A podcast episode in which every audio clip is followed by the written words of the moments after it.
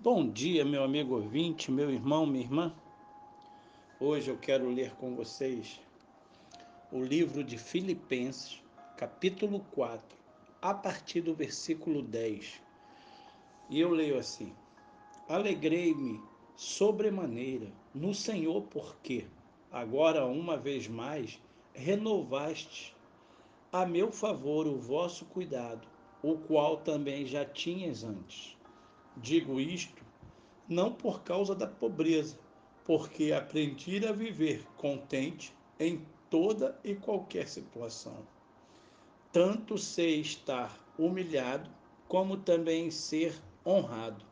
De tudo e em todas as circunstâncias, já tenho experiência tanto de fartura como de fome, assim de abundância como de escassez tudo posso naquele que me fortalece. Pare e pense.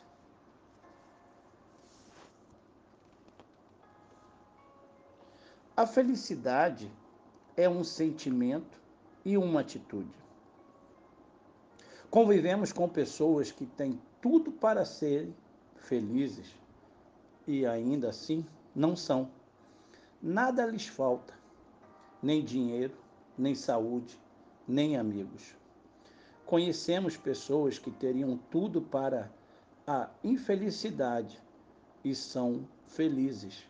Algumas delas não têm dinheiro, nem saúde. O sentimento da felicidade ou da infelicidade depende do sentido que a vida tem para nós. Neste sentido, a vida tem um significado que nós lidamos. É a nossa atitude diante dos fatos que nos faz cantar ou chorar.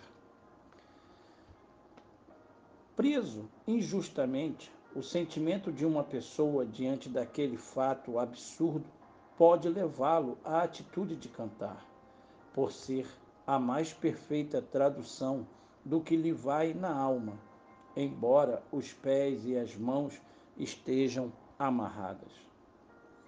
Mesmo açoitado, apedrejada, naufragada, passando fome, sede e frio, uma pessoa pode decidir que não se deixará abater por estar fazendo a coisa certa. Há um sentido absoluto para nossa existência localizada além do acaso. Se nos lembrarmos disso, ao nos levantar pela manhã, sairemos de casa para caminhar, mesmo que o joelho doa. Teremos prazer em servir, mesmo que não agradeçam. Enviaremos mensagens na garrafa do futuro. Se nos movemos segundo um claro sentido para a vida, nossos sentimentos nos educam para atitudes que gerem alegria.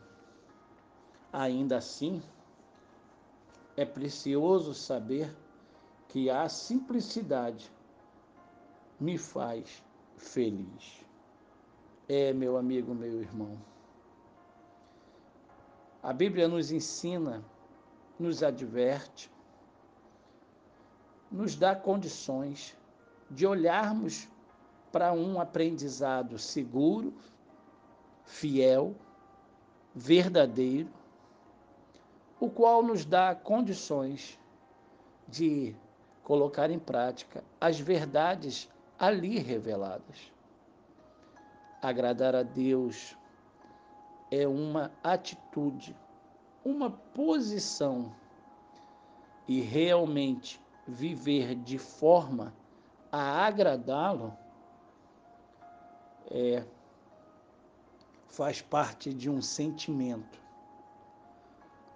pois é tendo a certeza que estamos agradando a Deus, nós fazemos a vida ter sentido.